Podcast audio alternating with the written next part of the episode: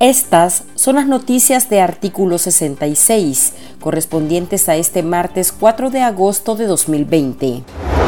El cardenal Leopoldo Brenes insistió en entrevista a Canal 10 que el incendio a la capilla de la sangre de Cristo en la Catedral de Managua, registrado el 31 de julio, fue provocado, pese a que la policía orteguista concluyó que el siniestro se originó por la acumulación de vapores de alcohol, que al mezclarse con el aire caliente produjo el fuego.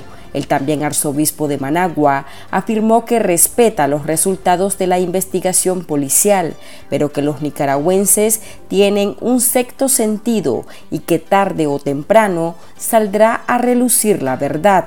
Igualmente detalló que expertos internacionales se han puesto a disposición de la Iglesia para llegar al país a realizar sus propias averiguaciones, pero que debido a la pandemia del coronavirus aún no deciden para cuándo aceptarán ese ofrecimiento.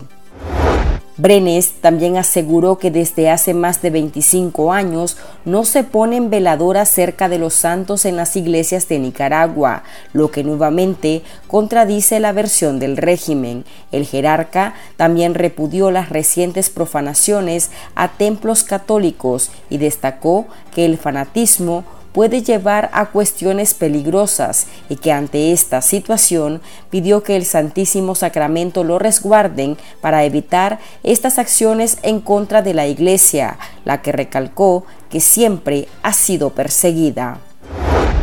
Por su parte, expertos químicos dejaron al descubierto las mentiras que incluye la versión policial sobre el incendio en Catedral. Los especialistas consideran que esta hipótesis carece de elementos científicos que la respalden, ya que la institución no especificó la cantidad de alcohol que contenía el atomizador y mucho menos aclaró la cantidad de líquido que se necesita para provocar un siniestro de gran magnitud en espacio como el de la capilla de la sangre de Cristo.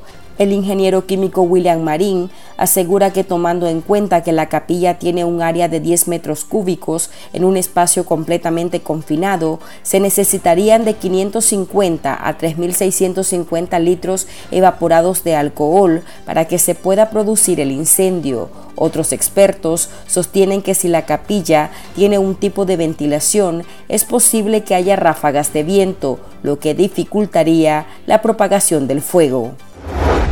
En otro orden, el Ministerio de Salud presentó su informe semanal sobre la situación del coronavirus en Nicaragua.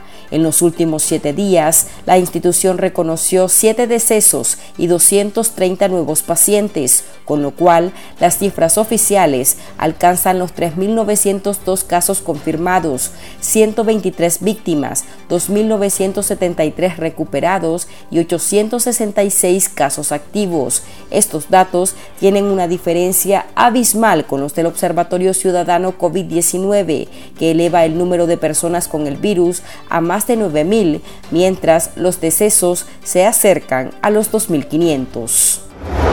La familia del nicaragüense Eleazar Blandón Herrera, de 42 años, originario de Jinotega, quien falleció producto de un golpe de calor el sábado primero de agosto en la comunidad de Murcia, España, habilitaron dos cuentas para solicitar ayuda económica y así poder repatriar los restos del ciudadano y darles cristiana sepultura en Nicaragua.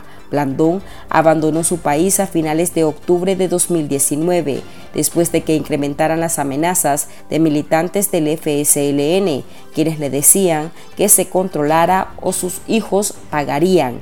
Esto por apoyar las protestas en contra de la administración Ortega Murillo.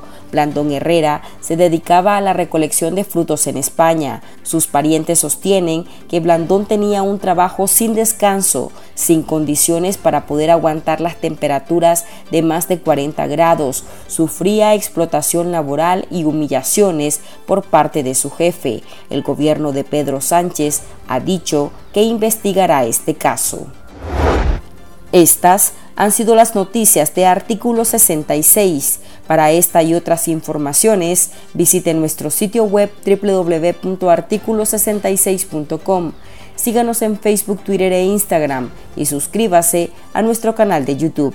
Les informó Marlin Balmaceda.